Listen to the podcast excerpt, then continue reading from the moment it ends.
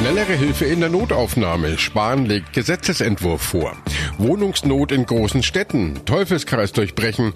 Und Mutter und Kind vermisst. Münchner Polizei fahndet mit Hochdruck. Besser informiert aus Bayern und der Welt. Antenne Bayern. The Break. Willkommen zum Nachrichtenpodcast von Antenne Bayern. The Break ist die Auszeit für mehr Hintergründe, mehr Aussagen und Wahrheiten zu den wichtigsten Themen des Tages. Es ist Montag, der 22. Juli 2019. Redaktionsschluss für diese Folge war 17 Uhr. Ich bin Antenne Bayern Chefredakteur Ralf Zinno.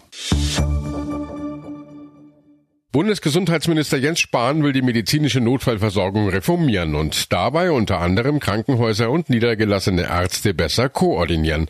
Laut den Zeitungen der Funke Mediengruppe hat der CDU-Politiker einen entsprechenden Gesetzentwurf vorgelegt. Spahn selbst zum Ziel dieser Reform. Ziel ist es vor allem, die Notfallambulanzen der Krankenhäuser so zu organisieren, dass eben Patienten mit dringendem Behandlungsbedarf auch tatsächlich schnell eine Behandlung bekommen und vor allem auch die Situation, die sich am Wochenende manchmal sehr konkret, sehr geballt auch in kleineren Krankenhäusern äh, darstellen kann, zu verbessern.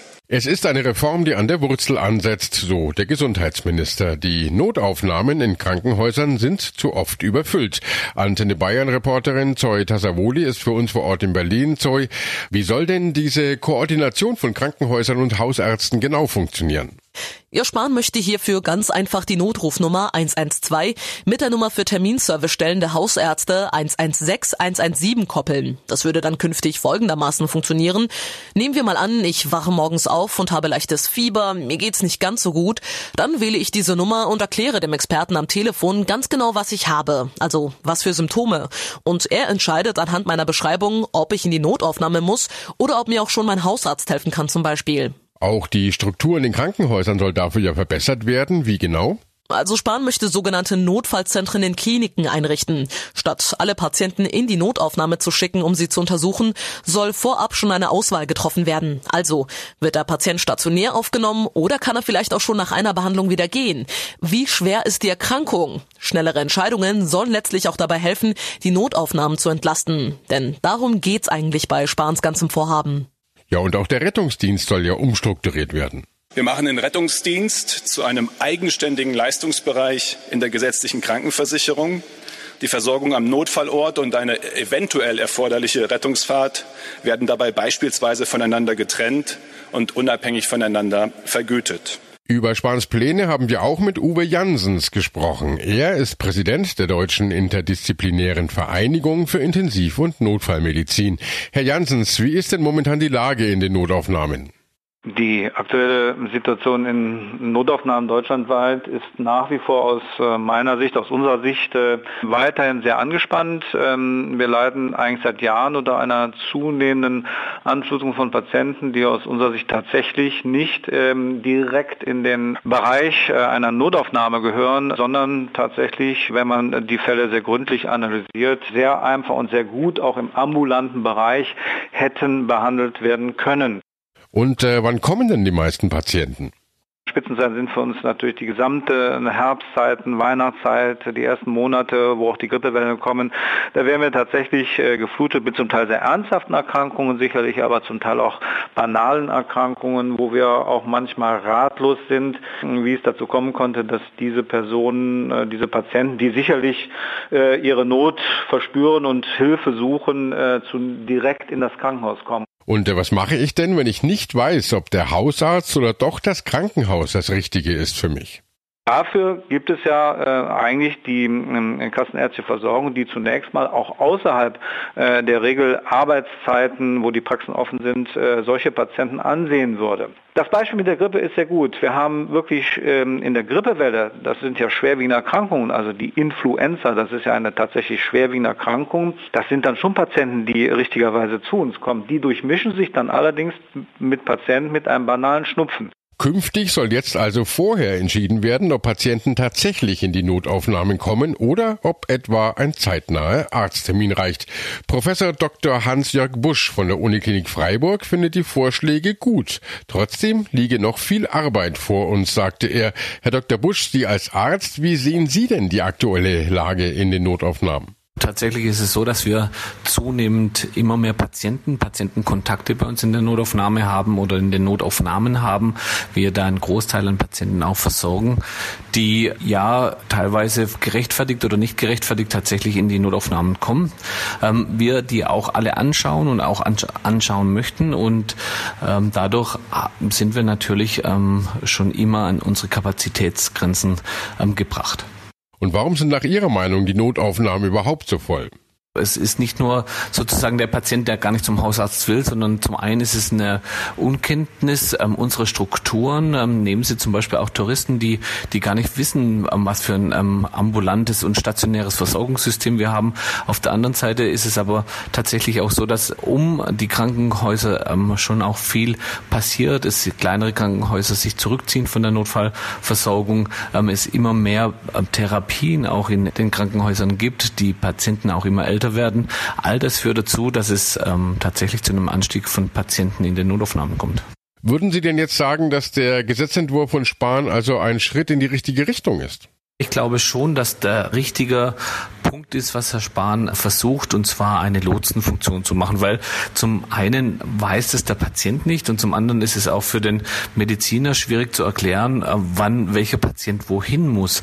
Und wir können den Patienten da nicht alleine stehen lassen, sondern wir brauchen da ähm, Profis, die den Patienten tatsächlich evaluieren können und dann ähm, ja den Patienten ins System zuweisen können. Also diese Lotsenfunktion, die Herr Spahn da will, ich denke, das ist was Sinnvolles. Was wären denn aus Ihrer Sicht die wichtigsten Maßnahmen, die jetzt im Gesundheitswesen und in der Notfallversorgung anstehen würden? Wir brauchen ausreichend qualifiziertes Personal. Das sind auch die ersten Schritte mit der Notfallpflege und auch mit der Zusatzweiterbildung Notfallmedi Akut- und klinische Notfallmedizin gegangen worden.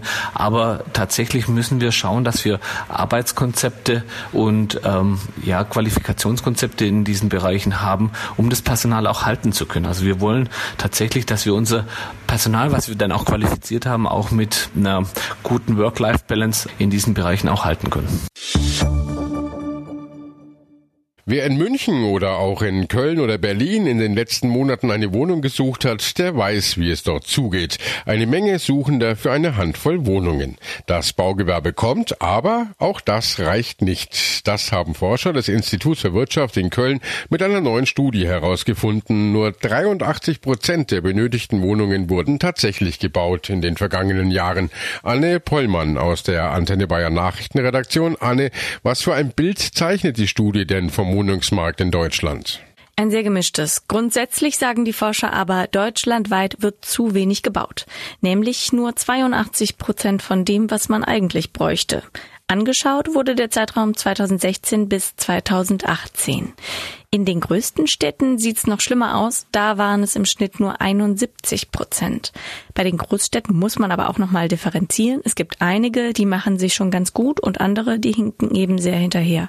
Zum Beispiel Berlin, Stuttgart und Köln. Da sieht es eher schlecht aus.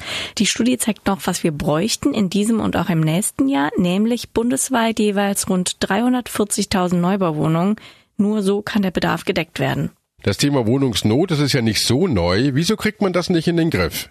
Das ist gar nicht so einfach. Die Autoren nennen eine Handvoll Gründe für die angespannte Lage auf dem Wohnungsmarkt. Zum einen den Zuzug in die Ballungszentren, nicht nur aus dem Ausland, sondern auch vom Land in die Stadt. Ähm, und dem wird ja schon entgegengewirkt. Es wird gebaut und gebaut, aber es fehlt eben auch in der Baubranche an Personal. Naja, und dann dauert es auch halt einfach eine Weile, bis ein Gebäude geplant, genehmigt und gebaut ist. Hinzu kommen laut der Studie auch noch ziemlich komplizierte Bauvorschriften. So kommt es dann, dass 2018 genügend Wohnungen genehmigt wurden, nämlich knapp 350.000, gebaut wurden aber nur 287.000. Und äh, welche Lösungen schlagen die Forscher denn vor? Sie fordern vor allem die Städte dazu auf, mehr zu tun und sich anzustrengen. Aber sie fordern auch Bund und Länder dazu auf, die betroffenen Städte eben zu unterstützen und ihnen unter die Arme zu greifen. Problematisch sehen es die Forscher auch, dass die Bevölkerung immer etwas kritisch ist, wenn es um Großbauprojekte geht. Wohnungen sind eben ein knappes Gut und äh, darüber sprechen wir jetzt mit Rainer Wild. Er ist Geschäftsführer des Berliner Mietervereins. Herr Wild, welche Tipps geben Sie den Menschen, die eine preiswerte Wohnung suchen? Nun, zunächst mal empfehlen wir äh, da, wo es möglich ist, städtische Wohnungsunternehmen. Äh, in der Regel ist also das Mietniveau in, bei diesen städtischen Wohnungsunternehmen deutlich unter den Marktmieten. Ansonsten empfehlen wir vor allen Dingen natürlich auch immer Obacht zu haben, ob Freunde, Bekannte eine Wohnung verlassen, denn in dem Moment, wo eine Wohnung ähm, über Immobilien Scout oder andere Immobilienanbieter tatsächlich am Markt ist, wird sie in der Regel sehr teuer. Und deswegen empfehlen wir eher so über persönliche Kontakte ähm, den Versuch zu starten. Wie hat denn der Wohnungsmarkt die Wohnsituation der Menschen verändert? Also lebt man heute in Großstädten anders als früher? Ja, richtig ist, dass tatsächlich ähm, die Verweildauer in den Wohnungen deutlich ähm, zugenommen hat. Ähm, viele Menschen verlassen ihre Wohnung nicht mehr. Paare, die sich eigentlich getrennt haben, verweilen weiter gemeinsam in der Wohnung. Ähm, Wohnungen sind zu klein und zu groß. Die Wohnsituation ist insgesamt wenig zufriedenstellend im Moment. Ähm, das hat natürlich mit dem angespannten Markt zu tun. Ähm, das sind schon Ergebnisse, die durch diese hohe Nachfrage und das geringe Angebot zustande kommen. Ganz anders sieht es ja auf dem Land aus. Obwohl es auf dem Land viel Leerstand gibt, wird mancherorts zu viel neu gebaut. Dieses Problem betrifft vor allem Sachsen-Anhalt, Sachsen im Saarland, aber auch viele Randgebiete in Bayern. Denn durch Neubaugebiete vor den Türen von Kleinstädten verlieren Stadt- und Dorfzentren an Bedeutung und das Leerstandproblem verschärfte sich da. Hier empfehlen die Experten, den Kommunen ein besseres Flächenmanagement zu betreiben. Leerstände in der Ortsmitte sollen vermieden werden. Der Grundsatz Umbau vor Neubau sei hier besonders wichtig.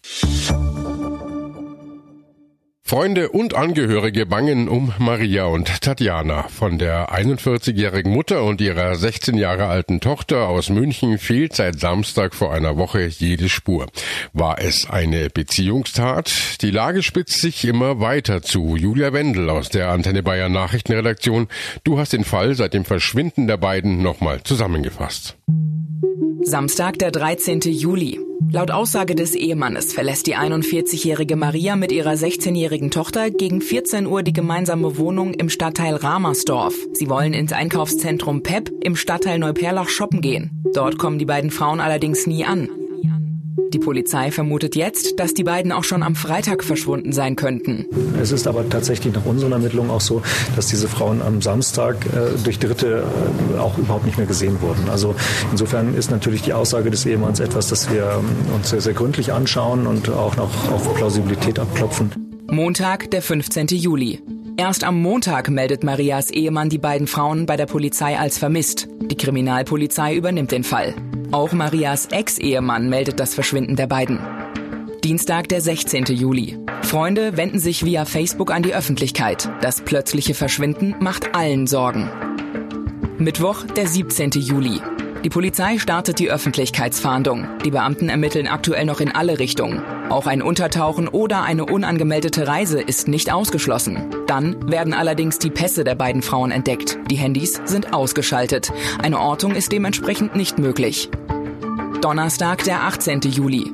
Bei der Suche kommt nun auch ein Spürhund zum Einsatz. Außerdem wird Videomaterial aus Bus und Bahn gesichtet.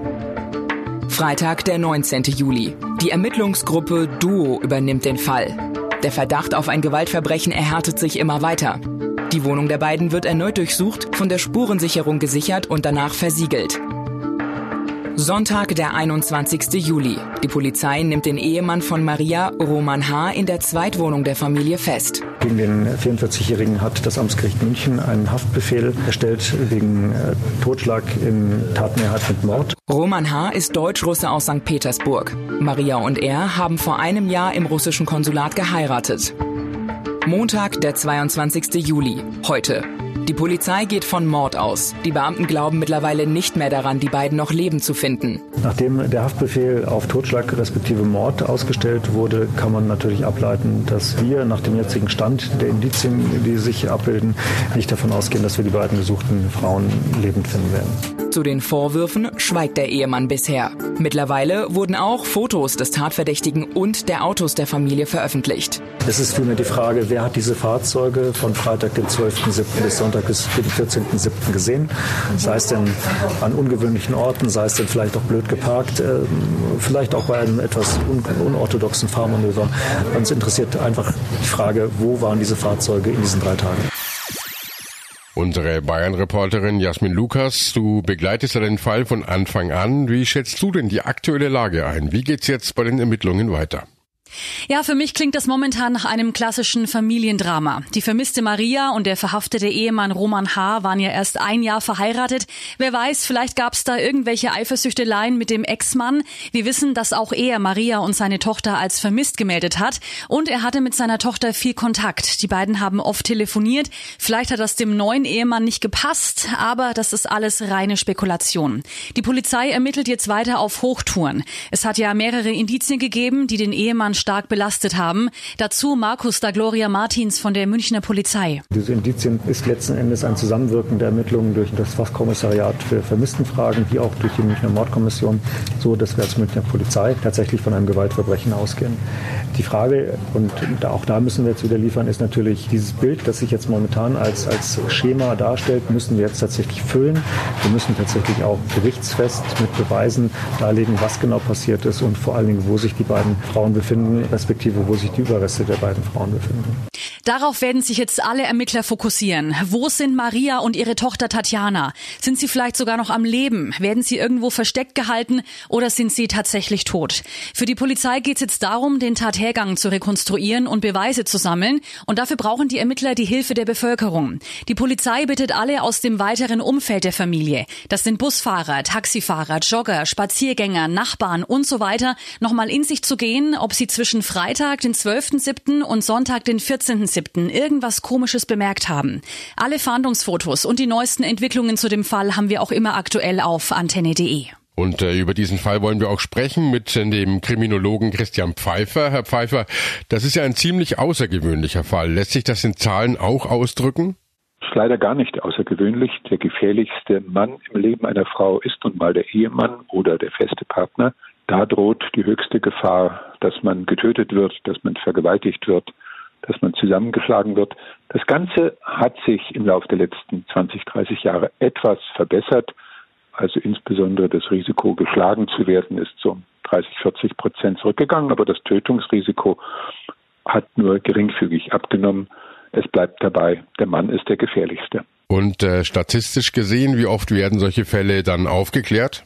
Die Aufklärungsquote der Polizei liegt bei solchen Fällen über 95 Prozent, weil natürlich in der Regel genau diese Konstellation von der Polizei beobachtet wird, die auch in diesem Fall hier offenkundig wieder geschehen ist. Ähm, aus irgendwelchen Gründen bringt der Ehemann die Frau um. Und ähm, man muss schon sagen, etwa 70 Prozent der Frauen, äh, die getötet werden, werden, dass der Partner, der Ex-Partner zuschlägt, zusticht oder auf irgendeine andere Weise die Frau tötet. Was hat in der Regel so ein Täter für Motive? Es gibt so einen Grundsatz, den mal eine berühmte Gutachterin formuliert hat. Männer, die von Frauen getötet werden, kommt selten vor, aber immerhin, das geschieht auch. Das passiert, weil die Frau sich auf immer von ihm befreien will. Männer, die Frauen töten, tun das, um die Frau für immer zu besitzen. Sie wollen sie nicht gehen lassen. Und ob das hier der Grundkonflikt war, dass sie sich trennen wollte und dass er das nicht ertragen hat und dann getötet hat, das muss die Polizei jetzt aufklären. Danke an Kriminologen Christian Pfeiffer. Und äh, das war The Break, der Nachrichtenpodcast von Antenne Bayern an diesem Montag, den 22. Juli 2019. Ich bin Chefredakteur Ralf Zinno. Antenne Bayern. Besser informiert. Jeden Tag. Zu jeder vollen Stunde auf Antenne Bayern. The Break. The Break gibt's auch morgen wieder um 17 Uhr. Jetzt abonnieren.